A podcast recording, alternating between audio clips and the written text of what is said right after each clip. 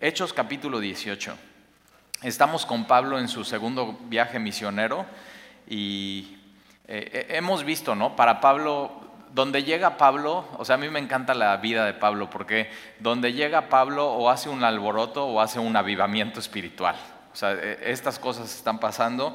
Es su segundo viaje misionero. Él está viajando con Lucas, con Silas, este, con Timoteo. ¿no? Ese es como su equipo misionero.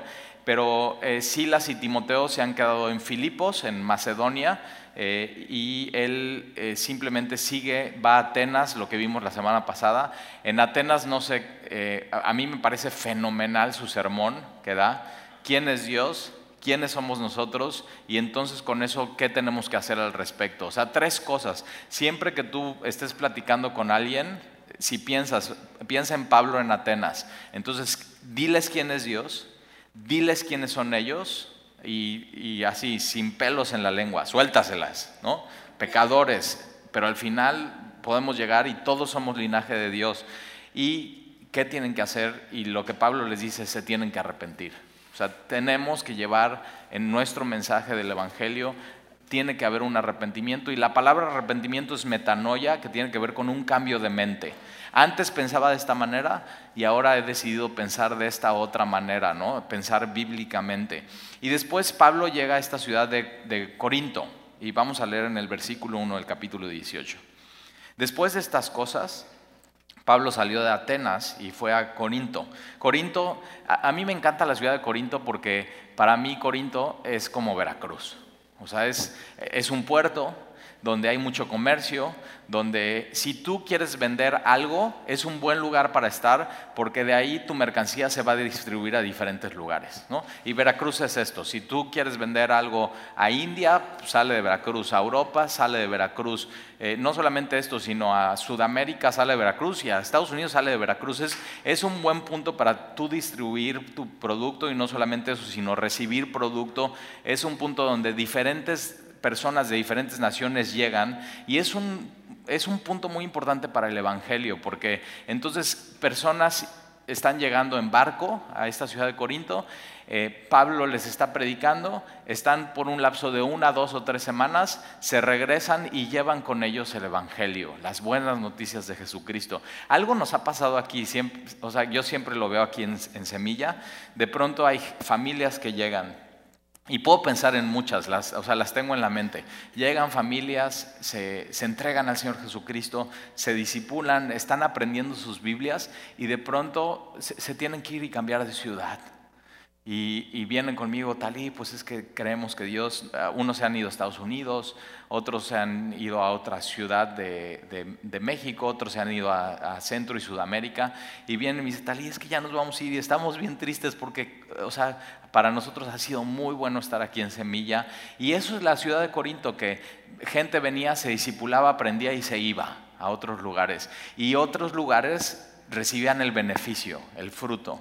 Por eso cuando alguien viene con nosotros como iglesia y nos dice, tal, y es que creemos que Dios nos está moviendo de ciudad o de país, es más, de colonia, eh, mismo Veracruz, pero nos estamos moviendo de colonia y nos va a quedar lejos semilla y ya no nos vamos a congregar aquí, nos vamos a congregar en otro lado. Yo digo, ok, todo lo que aprendiste, eso úsalo y lleva fruto allá donde vas. O sea, ese es nuestro deseo realmente, que puedas impactar ese lugar a donde vas a estar. Y, para Pablo esa, tenía tal importancia esta ciudad porque salían barcos para todos lados. Es un, es un istmo. Ese es como un brazo de tierra y te puedes meter a Google Maps hoy. No hay que poner ya eh, mapas en las pantallas en las iglesias. Simplemente vas a Google Maps, pones Corinto y vas a ver que es un brazo de tierra eh, y conecta dos mares y ellos lo que trataban de hacer, eh, los gobernantes de esta época, es trataron de hacer un canal que cruzaba de, una, de un brazo de tierra a otro brazo para que los barcos cruzaran y no tuvieran que dar toda la vuelta, que era peligroso para un barco. No lo lograron nunca porque pues no había la tecnología, pero hasta hace unos cuantos años ya hay un canal en, ese istmo. Tenían también lo que se llaman los Juegos del Istmo, eh, eran las Olimpiadas en Grecia, ellos tenían sus juegos del istmo, que era muy importante, era, era y, pero una de las cosas que pasaban es que eh, ahora hace un par de semanas estaba en el aeropuerto y venía atrás de mí eh, la güera Yuri este, y su esposo. Su esposo es pastor, se llama Rodrigo. Y entonces íbamos a pasar seguridad y, y, volteo y ahí está, ¿no? Chaparrita, lentes oscuros, traía un sombrero este, muy güera, la güera. Y me volteo atrás y le digo, oye, yo voy a Veracruz ahorita y voy con Fermín, vamos a hacer un evento evangelístico. Y tú conoces a mi pastor, el pastor de mi pastor, tú estuviste en un evento y ya empezamos a platicar. Terminamos platicando 25 minutos del ministerio, de la iglesia. Y una de las cosas que, me, ella es de aquí de Veracruz, si sabías, ¿no? Y una de las cosas que me dice es, ¿cómo te va con los de Veracruz? O sea, porque, y le digo, bueno, ¿y tu familia es creyente? Y me dice, no, no, no, mi familia, talí, o sea, son, ya sabes, son, católicos de hueso colorado, o sea, son católicos, pero son religiosos, pero realmente, o sea, nada que ver, porque ya sabes cómo son los de Veracruz, son terriblemente inmorales. Así, y yo digo, digo, oye, hace mucho que no vives ahí, bien conoces la ciudad. Pero una de las cosas que tenía Corinto es que en las obras de teatro romanas y grecorromanas, ¿no? que esa era la cultura, en las obras de teatro, cuando escogían, no, pues tú vas a hacer este papel, tú vas a hacer este papel, tú vas a hacer... El, el borrachito y el moral de la obra de teatro le decían, este es el de Corinto. O sea, esa era la etiqueta. Y un amigo acaba de ir a un viaje a Israel, este amigo es, es católico, Ay, ya estoy hablando mucho de los católicos. Si eres católico, no te ofendas. Eh, pero estaba hablando con él y fue un viaje a Israel eh, con los católicos y me dice, Talí, como que regresé y no sentí nada diferente ¿no? en mi vida. Y le digo, es que es un viaje así no te va a cambiar, lo que cambia es una persona. Así le digo, te hubiera ahorrado todo, o sea, boleto de avión, ir a Israel. Este, pero entonces una de las cosas que me dice es, venían 10 mujeres de Veracruz Oye, ¿cómo son? Así me dice este cuate. Dice, es, y ya sabes, ¿cómo somos, los de, cómo somos en Veracruz, no? Y es eso, somos bien alegres, bien chicharacheros, bien groseros y bien fiesteros. O sea, sí, eh, en donde quiera que vayas en México, ah, eres de Veracruz, ah,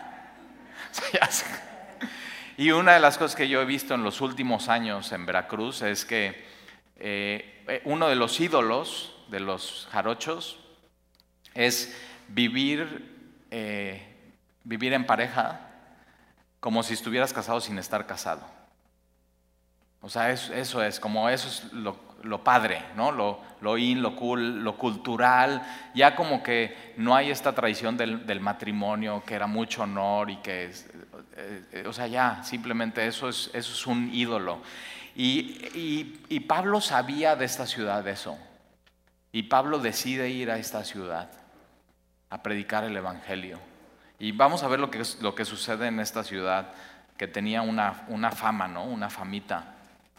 Ahora, eh, ¿tú a dónde irías si, si, si vas a plantar una iglesia? O sea, si vamos a plantar una iglesia, ¿a dónde iríamos? Iríamos al lugar donde la gente es súper moral, súper espiritual, bien acercada a Dios, o, o sea, ¿dónde escogeríamos? ¿Dónde quisiera Dios llegar? ¿A dónde quisiera Dios llegar, no? Y, y Dios decide Corinto. O sea, esa ciudad súper inmoral. Eran religiosos, ¿eh? Había templos por todos lados. Eran súper idólatras, súper religiosos.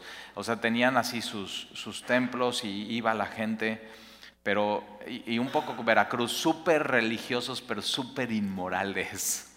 Y dices, o sea, ¿cómo, cómo puede ir esto, estas dos cosas de la mano? Pero sí, hay gente muy religiosilla, ¿no? Eh, y golpes de pecho, mi culpa, mi culpa, pero el, el y ya entre semana sí, mi culpa y me la he hecho completa y después llegan el domingo y mi culpa y así, es todas, toda su semana así. Eh, y Dios escoge ahí, ahí, ahí quiero.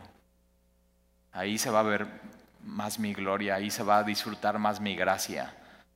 Y entonces eh, llega Corinto Pablo y versículo 2, y halló un judío llamado Aquila, no sabemos si, este es un judío que se convirtió al cristianismo. Acuérdate que el Evangelio empieza en Jerusalén judíos convirtiéndose al cristianismo, o sea, esa es, la raíz, no puede separar el judaísmo del cristianismo, pero no sabemos si Aquila eh, era o no. Algunos dicen que sí, y ahorita te voy a decir por qué, pero Pablo halló un judío llamado Aquila, natural del Ponto, recién venido de Italia con Priscila, su mujer, entonces es un matrimonio, Priscila y Aquila.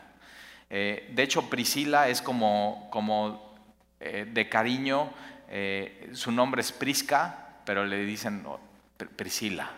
Y, Prisca eh, era una de las familias eh, de mayor renombre en Roma. Entonces esta es una mujer importante que era judía y se convierte al cristianismo y, es esposo de este cuate Aquila.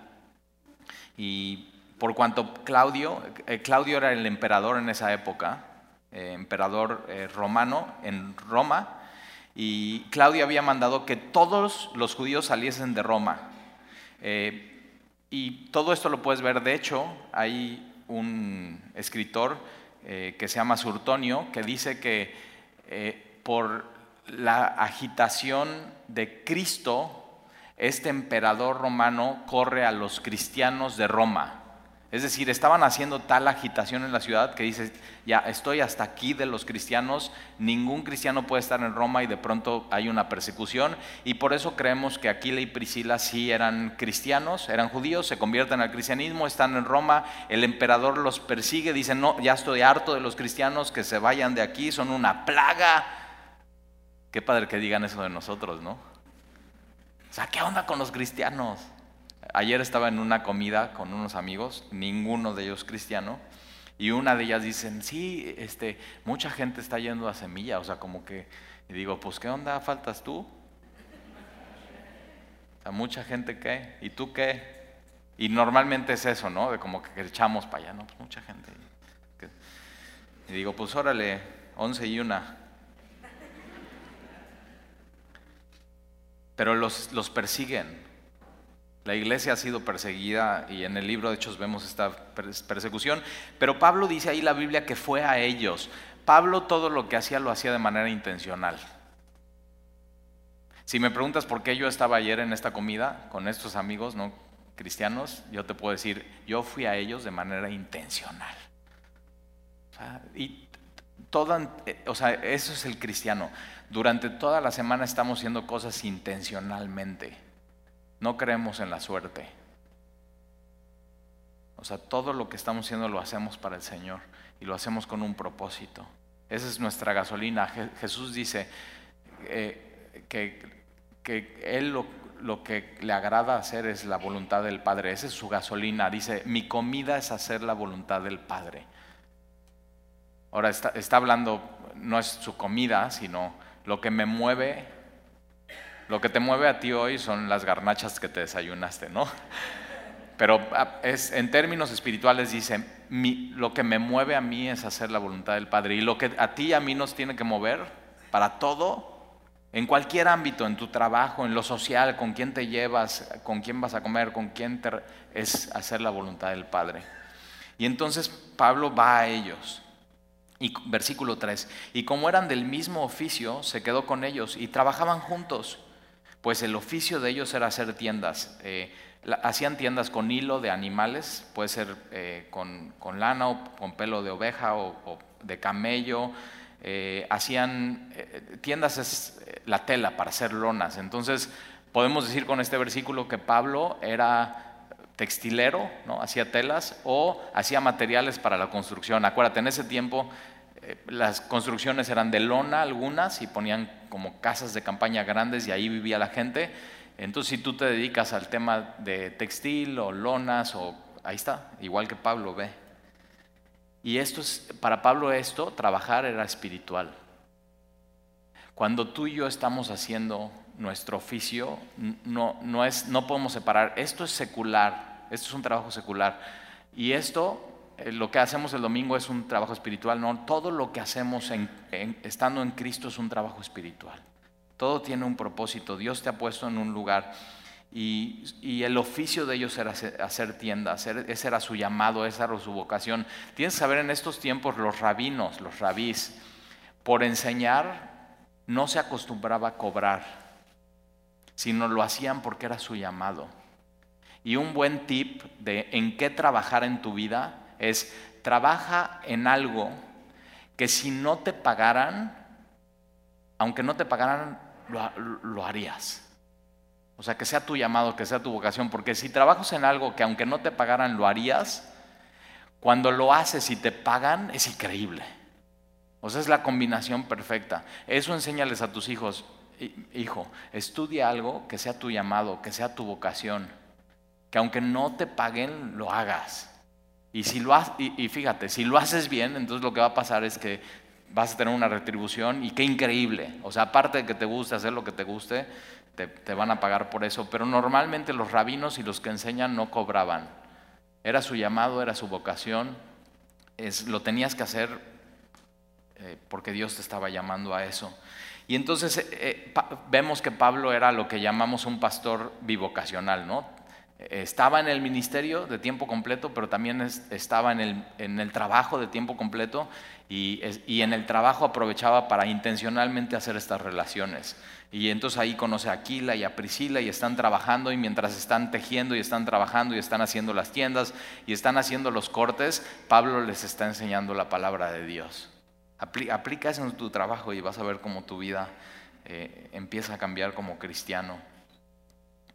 Y entonces eh, eh, aquí la Priscila están haciendo tiendas y versículo 4, y discutía en la sinagoga todos los días de reposo, sábado tras sábado era su costumbre. Primero llegaba a una ciudad, llegaba a la sinagoga, sábado tras sábado tras sábado, y persuadía a los judíos y a los griegos. Y cuando Silas y Timoteo vinieron de Macedonia, de Filipos, Pablo estaba entregado por entero a la predicación de la palabra. Este es el perfecto eh, descripción del ministerio pastoral. El ministerio pastoral es estar entregado por completo a la predicación de la palabra. No hay una cosa más importante para el pastor de una iglesia y el ministro de una iglesia que hacer esto. Estar entregado por completo a la predicación de la palabra. Pero no solamente del pastor, sino, sino hasta de tu vida. mucho de, de en quién has creído y qué tan entregado estás porque estábamos cantando esta canción, ¿no? Yo te rindo mi ser, te doy mi corazón y vivo para ti, ¿no?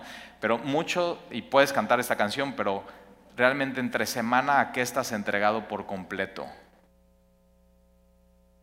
Dice, dice mucho de, lo, de en quién has creído y qué tan entregado estás al Señor. Y Pablo, eh, llega eh, Timoteo y Silas y Pablo está entregado por entero a la predicación de la palabra, testificando a los judíos que Jesús era el Cristo, que Jesús era el cumplimiento de todo lo que dice el Antiguo Testamento, que Jesús es el Salvador, que Jesús es el Mesías, que Jesús era lo que estaban esperando. Y si tú estás aquí y no eres creyente, tienes que saber esto. Jesús, aunque no lo sepas, es lo que estás esperando. Jesús es el único Salvador. Jesús, Jesús es el único Señor. No hay nombre, sobre todo nombre, que el nombre de Jesucristo. Y es lo que tú necesitas. Es lo que tu alma necesita, lo que tu vida necesita. El perdón que tú necesitas está en Jesucristo. Y Pablo estaba entregado por completo, y fíjate, entregado por completo a demostrar que Jesús es, que Jesús es el Cristo. Su predicación se trataba de Jesús. Siempre estaba hablando de Él. Cristo y este crucificado. Es el mensaje que tu alma y mi alma necesitan semana tras semana, semana tras semana, recordar quién es Jesús, qué es lo que hizo Jesús por nosotros, qué es lo que dijo Jesús. Pero no solamente eso, sino recordar cuánto Jesús nos ama. Con hechos, lo que hizo fue una cruz, murió una muerte, entregó su alma, Él la puso, no se la quitaron, Él la puso por ti, Él se entregó por completo por ti. Y no solamente eso, sino nos enseñó cómo deberíamos de haber vivido y cómo debemos de vivir. Buscando la voluntad del Padre siempre, orando constantemente, discipulando a otras personas, amando a Dios, amando a los demás. Una vida completamente entregada. Y Pablo, cada semana, Jesús es el Cristo, Jesús es el Cristo, Jesús es, lo único que tú necesitas, Jesús es el Cristo. Y mira lo que pasa en el versículo 6, pero oponiéndose y blasfemando estos, E, esta palabra oponiéndose no es una oposición así de que nada más te van a hacer bullying y te van a dar de baja en el Facebook y ya te van a estar diciendo de nombres en tu trabajo. No, esta oposición que le hacen a Pablo, esta palabra tiene que ver como le hacen guerra. Le hacen guerra, ¿por qué? Porque está enseñando de Jesús. Porque está y tienes que saber esto. Cuando tú estás cumpliendo la voluntad de Dios, cuando tú estás entregado por completo a Jesús, cuando tú estás predicando de Él, hay una guerra. Y más que una guerra con tus amigos, o sea, no, es una guerra así de carne a carne, sino es una guerra espiritual. Estamos, estamos peleando la buena batalla de la fe y tienes que saber que así como hay un reino que se ve, hay un reino que no se ve. Y cuando tú y yo estamos enseñando justo lo que está pasando ahorita, eh, estamos yendo verso a verso en la palabra, te estoy dando argumentos, estás pensándolo y mientras eh, hay eso, hay una batalla espiritual por tu alma. Para que tú escojas, o sea, ¿qué, qué puerta vas a tomar? ¿Qué decisión vas a tomar? ¿Qué es lo que vas a hacer? Y, y, a Pablo le están, o sea, hay esta guerra espiritual y están blasfemando. Ahora, Pablo estaba hablando del nombre de Jesús, estaba predicando de Jesús. Y entonces ellos están, están blasfemando el nombre de Jesús. Ahora, para hacer, eh, para blasfemar, tienes que, tienes que usar un nombre. Ellos están usando el nombre de Jesús y con eso ellos están diciendo, Pablo está enseñando que Jesús es Dios y si yo hablo mal de Jesús estoy blasfemando a Dios. Pero hay una oposición y siempre va a haber una oposición. O sea, yo siempre veo en mi vida, cuando las aguas están muy calmadas, ahí viene chiquito. O sea, ahí viene, ahí viene. Y por eso el cristiano siempre tiene que estar listo con la armadura de Dios.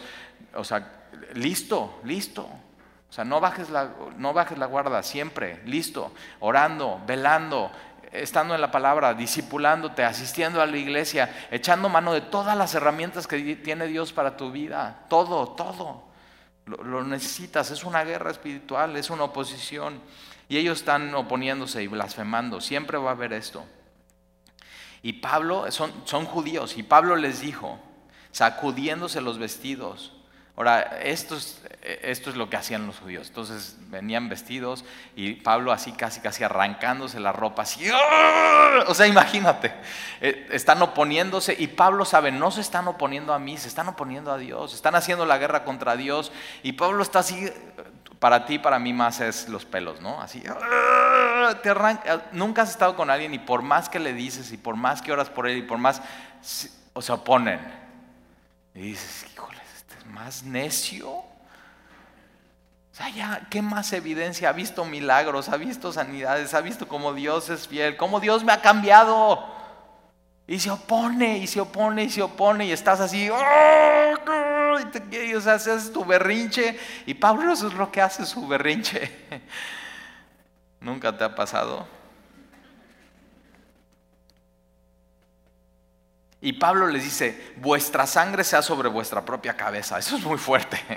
O sea, ¿qué onda? Ya les hablé de Jesús, ahora vuestra sangre sea sobre vuestra, sobre propia cabeza. Yo limpio, desde ahora me iré a los gentiles. Y así Pablo dice, ¿saben qué? Ya, nos vamos de la sinagoga. Ahí se ven y se sale y se va. Imagínate que yo haga eso. O sea, sí, que tú estés, no, ya, sí, y tú así. Y yo así, o sea, ya, ya, no te sacamos, yo me voy. ¿Nunca has sentido esa frustración con alguien? O sea, que dices, ¿qué onda? O sea, ¿hasta dónde tiene? Pero acuérdate qué paciente fue Dios contigo. Ah, o sea, acuérdate. ¿Cuántas personas no hiciste así? ¡Oh, y, ay, te, amo, hermano. Y se voltean y, híjoles, este es como piedra te petaste y nada más no. Qué corazón más duro. Y te imaginas cómo está Dios, nada más esperándote así, a ver cuándo ya. A ver cuándo ya. Eh, él no tiene prisa, Él es eterno. Realmente fíjate, o sea, quien te deberíamos de tener prisa somos nosotros, porque ahí vamos para el hoyo. O sea, ahí vamos, cada, cada, cada año que pasa, pues ya es menos tiempo en el reloj. Es menos tiempo en el reloj. Y Dios ahí está, es, es, paciente para con todos los hombres y Dios no quiere que nadie se pierda, sino que todos procedan al arrepentimiento. Pero dice, ahora miré a los gentiles. Ahora, el enojo de Pablo denota su gran amor por los judíos. ¿Estás de acuerdo? Si no nos importara, nos valdría. Pero a veces cuando nos sacan de onda y no... ¡ah! Es, es porque los amamos. Y Pablo en Romanos dice, yo preferiría que mis hermanos judíos se salven y yo ser anatema e irme al infierno. Ve qué amor de Pablo. Y, y, no es el amor de Dios por nosotros. Mandó a su Hijo unigénito.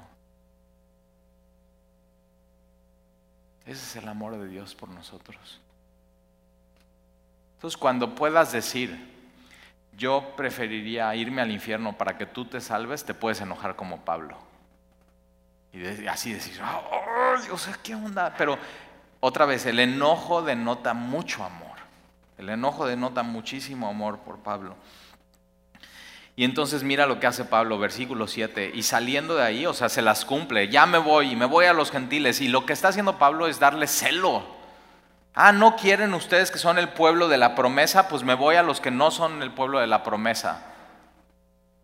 Y saliendo de ahí se fue a la casa de uno llamado justo, temeroso de Dios, que no era judío, pero seguramente estaba en la sinagoga, temía a Dios, quería aprender de Dios, pero no era parte del pacto, no se había circuncidado la cual, eh, me encanta esto, esta casa de justo estaba junto a la sinagoga. E, esta palabra junto a la sinagoga es puerta con puerta, pared con pared. Entonces te imaginas, el siguiente sábado tienes la sinagoga y al lado, ¿no? Semilla Veracruz. y tienes que escoger qué puerta.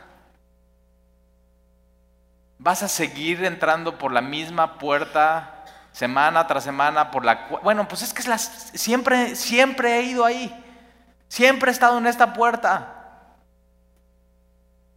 O vas a tomar una decisión totalmente radical y diferente y cambiar tu vida. Que eso es el Evangelio, eso es el Evangelio, cambia tu vida. Y entonces decides ya no entrar por esa puerta, sino voy a entrar por la al ladito.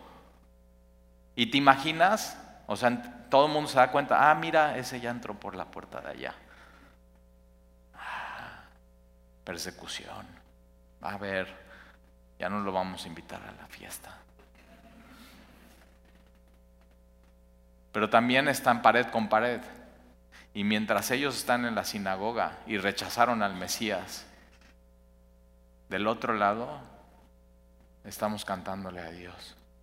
Y hay mucho gozo, mucha esperanza, mucha gracia, mucha enseñanza. Y eso es el, el Evangelio, te reta a por qué puerta vas a entrar. ¿Y te acuerdas cuando eras chiquito y Chabelo? Las puertas eran muy importantes. O sea, si escogías la puerta mal, era una bici contra un costal de paja. Y a veces había una, una, una sala de muebles troncoso. O sea, ¿cómo dejar ir eso? Los millennials no entienden ese chiste. Eh, y, miren, los chavos que no entendieron esto, al final vas con tu papá y le dices, papá, eso sí no lo entendí, ¿me explicas? Y tu papá le dices, ¿no que sabías todo? Pero eso exige el Evangelio. ¿Qué vas a escoger? Y, lo que escojas, o sea, sí tiene mucho peso. Sí tiene mucho peso. ¿Qué vas a escoger? ¿Qué si hace una diferencia, ¿por qué puerta vas a entrar? Si hace una diferencia, ¿de qué lado de la pared vas a estar? Si hace una diferencia. Y tienes que saber que una vez muerto, inmediatamente viene el juicio y no hay catafixia es real. Tienes que saberlo. No hay una segunda oportunidad, eso es una mentira. La decisión la tienes que tomar hoy y ahora, en esta vida, y el tiempo se está acabando. El tiempo se está acabando. Chabelo nunca se acaba, pero el tiempo sí. Versículo 8. Y, y Crispo, entonces va justo que tiene la casa al lado, y Crispo, el principal de la sinagoga, el mero mero de la sinagoga, creyó en el Señor. Entonces, imagínate, Crispo está así, se, están, se sale Pablo, se sale Silas, se sale Timoteo, se salen los que creen y, y hay una división. O sea, Jesús vino a dividir. Jesús vino a dividir. ¿Qué vas a hacer? ¿Qué vas a creer? ¿De qué lado vas a estar? O estás con Jesús, o estás sin Jesús. Y entonces Crispo tiene que ir con otros ancianos de la sinagoga y decir, pues miren, aquí está mi gafete, aquí están las llaves, aquí está, o sea, perdón, ya me voy aquí al lado. Y él está dejando todo. Está dejando su chamba, está dejando su posición, está dejando su liderazgo. ¿Sabías que hay gente que no quiere entregar su vida a Jesús por eso? Porque pierde cosas. Pierde cosas. Y Crispo cree en el Señor con toda su casa. Y muchos de los corintios, me encanta no todos, ¿eh? Hay unos que deciden seguir viviendo su vida religiosa y completamente inmoral. Hay gente que ama las tinieblas, ama el pecado, ama lo que está haciendo. Pero muchos de los corintios, estos inmorales, borrachos, fiesteros, chicharacheros, creen en el Señor Jesucristo y, mira cómo las palabras son importantes aquí, porque oyendo que, que Jesús es el Mesías, que Jesús es lo que tú necesitas, que en Jesús hay perdón de pecados, que Jesús murió por ti, que Jesús resucitó, que Jesús vive, que Jesús es real, que Jesús nos habla en su palabra, oyendo el Evangelio, creían y lo que te hace ser salvo es creer en el Evangelio, creer en Jesucristo y después eran bautizados. Es, es, es falso pensar que el bautismo salva. Primero oyes. Por eso nosotros no bautizamos a bebés. Porque cómo, o sea, ¿cómo un bebé va a escuchar el Evangelio, lo va a entender y va a tomar una decisión racional? El Evangelio es, es un culto intelectual, es una adoración intelectual, es una adoración que, que tienes que pesar la evidencia. Y entonces lo primero que tienes que hacer es, creer, es, escuchar el Evangelio, la otra cosa que tienes que hacer es creer. Y ahorita tú estás tomando una decisión, creo o no creo, entro por esa puerta o no entro, me quedo en donde siempre he estado o cambio. Y arrepentimiento es cambio, es metanoia. Y entonces lo primero que tienes que hacer es oír, creer y después serán bautizados. Es lo que vamos a hacer ahora en mayo. Y es lo que toca. Si tú ya has escuchado el Evangelio, has decidido creer y abrazar esa verdad, Dios te ha hablado y dices, eso es para mí, eso es justo para mí. Ah, por, dices, Talí, es que no sabes qué corintio soy yo.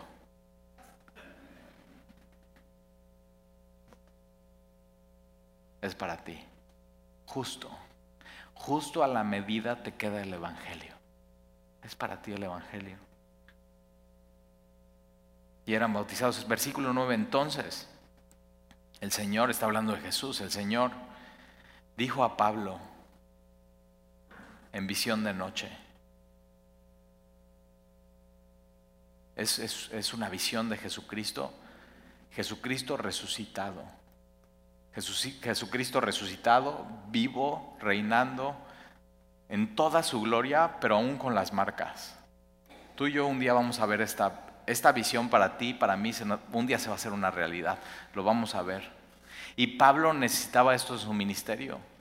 O sea, llegaba a una ciudad, llegaba a la sinagoga, semana tras semana predicaba el mensaje, hay una guerra espiritual, los judíos están yendo con él, en algunas ciudades lo, azotaban, en otros lo dejaron como muerto, lo sacaron arrastrando, y Pablo, o sea, es, Pablo necesita, necesita pila a cargar pila.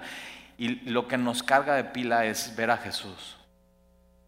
Ver a Jesús, ver a Jesús, ver a Jesús, una nueva visión de Él. Y eso es lo que tú necesitas pedir de Él siempre. Y entonces Pablo necesitaba eso porque la, la vida cristiana no es fácil. Y tú necesitas esto. Tú necesitas siempre una visión fresca de Jesucristo. Y Jesús le dice, no temas. Ahora, ¿por qué le dice Jesús a Pablo, no temas? Nunca le dices a alguien, no temas cuando no está temiendo, le dices cuando tiene miedo. Y Pablo tiene miedo. O sea, ¿por qué? Pues por los hechos, por lo que ha vivido ciudad tras ciudad, por los azotes, por todo lo que ha pasado. Y nosotros le tememos a cosas que son reales, que son hechos. Tememos a la inseguridad, tememos a las enfermedades, tenemos, o sea, tenemos a muchas cosas. Pero entonces tenemos, tenemos que dejar que Jesús nos dé una visión fresca y nos diga, yo creo que esto era para Pablo, pero esto es para ti, para mí, que Jesús nos diga, no temas, no temas. Y le dice, si no habla y no calles. E, el mundo y los judíos y los que se oponían al Evangelio querían callar a Pablo. Y Jesús dice, no temas, sí habla. El mundo quiere, sí teme, no hables. Y Jesús dice, no, no, no, no, no, hazme caso a mí, no temas, sí habla, sigue hablando, sigue hablando. Y le dice, no temas, sino habla y no calles, porque yo estoy contigo. Yo estoy contigo. Cuando más siento la presencia de Jesús es cuando estoy compartiéndole a alguien de Jesús. Si no has vivido eso, empieza. Cuando más siento la presencia de Jesús en mi vida es cuando estoy compartiéndole a alguien de Jesús. Y, sé, sé, su promesa es que Él está conmigo y que Él quiere que no tema, Él quiere que hable, que no calles. El mundo te quiere callar y Jesús quiere que sigamos hablando, porque yo estoy contigo. Y ninguno pondrá sobre ti la mano para hacerte mal. Ahora, cuando lees eso dices, ahí está, soy como Iron Man, nadie me puede tocar. Aprende a leer. Mira lo que dice el texto. Jesús le está diciendo, yo cuando hables de mí, yo estoy contigo.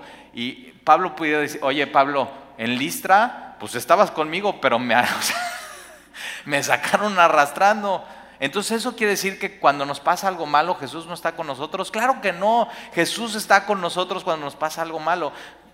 Por eso hay que aprender bien a leer la Biblia, porque dice, ninguno pondrá sobre ti la mano, y no para ahí, sino dice, para hacerte mal.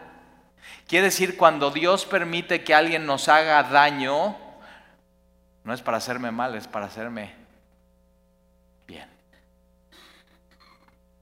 Y entonces puedes decir, me pasó esto, Dios lo permitió, todas las cosas ayudan a bien a los que amamos a Dios.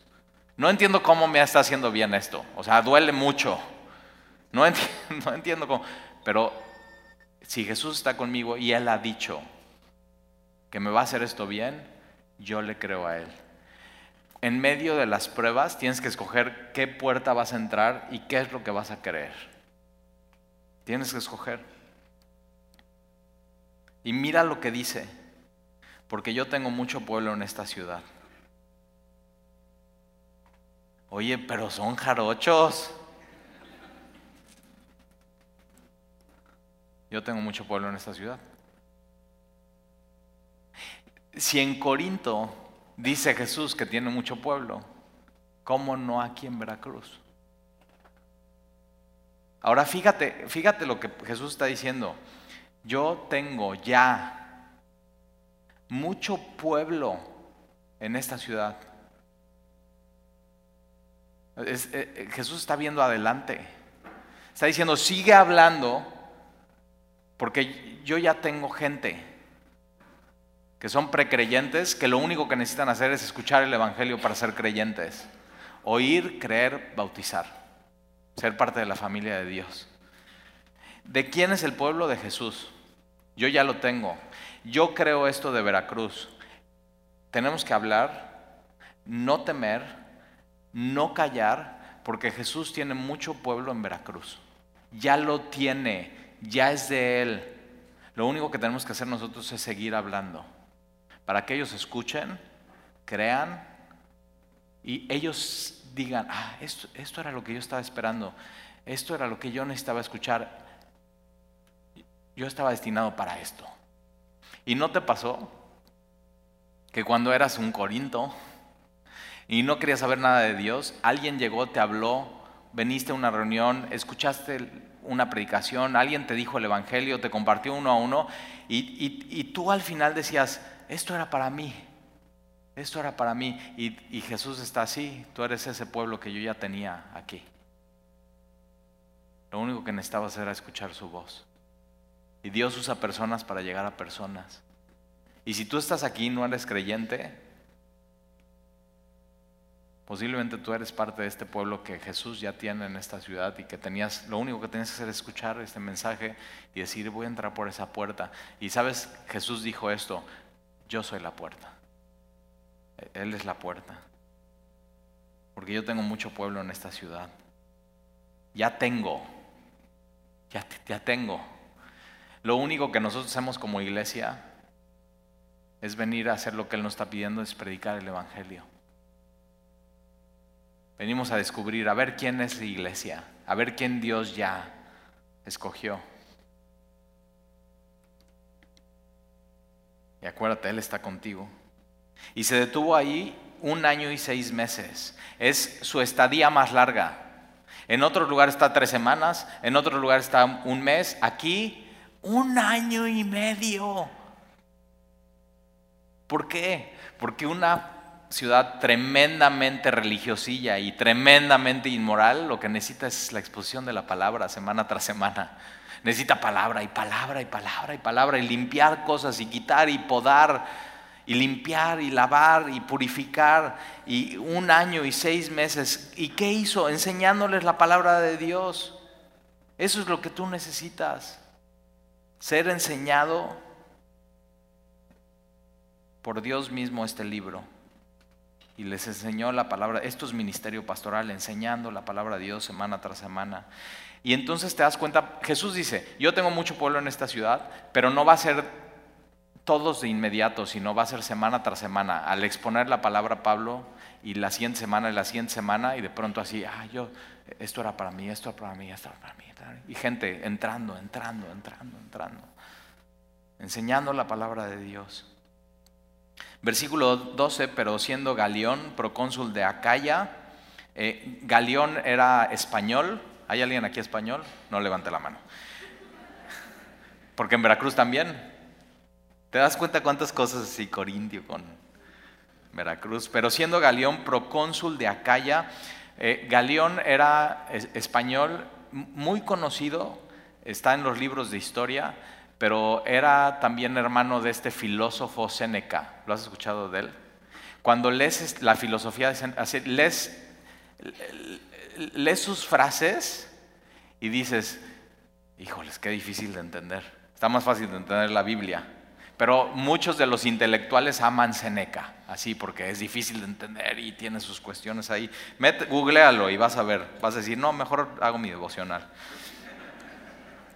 Pero siendo Galeón procónsul de Acaya, él, fue eh, procónsul del año 52 al año 53. Si Jesús resucitó entre el año 30 y 33, la iglesia lleva cuántos años?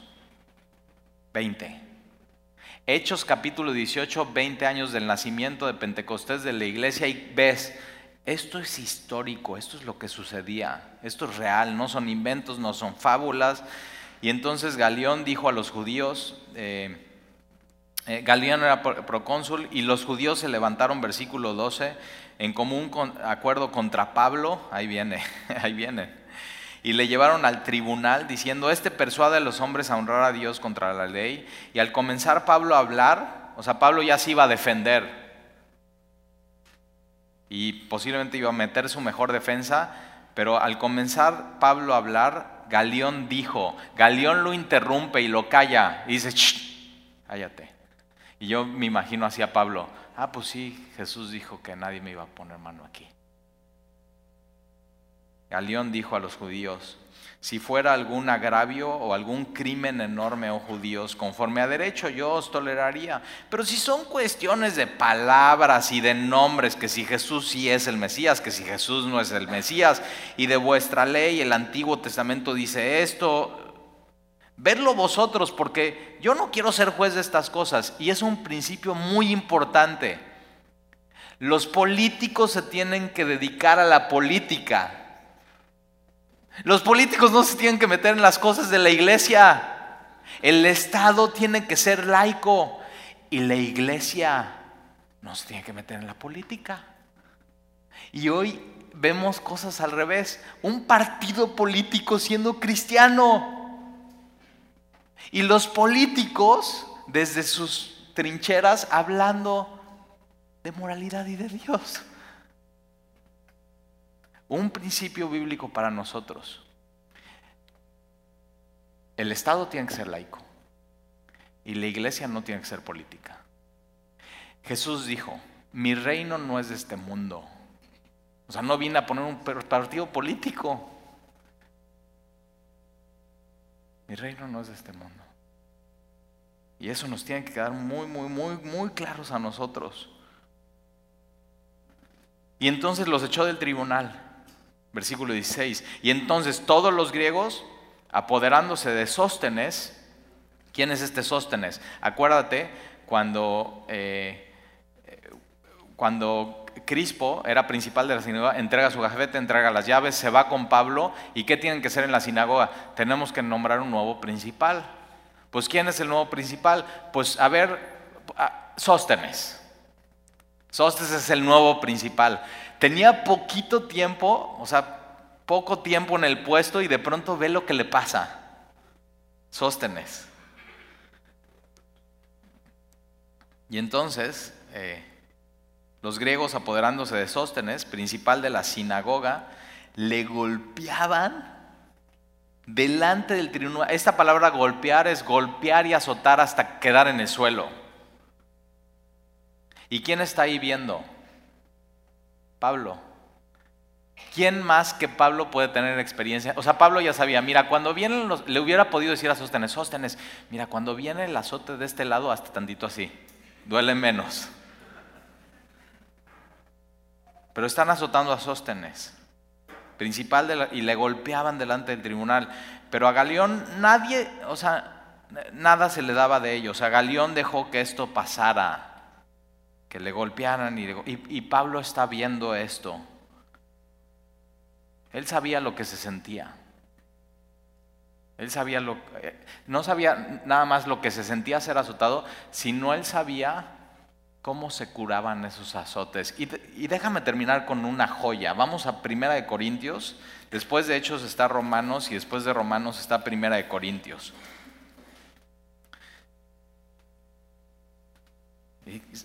Pablo lo escribe a los corintios. Y Pablo dice, Pablo llamado a ser apóstol de Jesucristo. Primera de Corintios, versículo 1. Primera de Corintios, versículo 1. Dice, Pablo llamado a ser apóstol de Jesucristo por la voluntad de Dios. Y mira quién está ahí.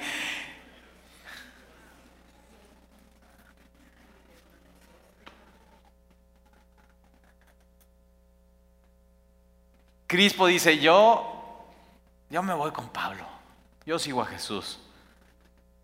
Y el nuevo principal de la sinagoga es Sóstenes, y Sóstenes está contra Pablo, y pasa todo esto, y azotan a Sóstenes. Pablo está viendo, no lo dice la Biblia, pero Pablo sabía lo que se sentía, Pablo amaba a los de su pueblo, y posiblemente Pablo se queda y le dice, oye, yo sé cómo curar esas heridas.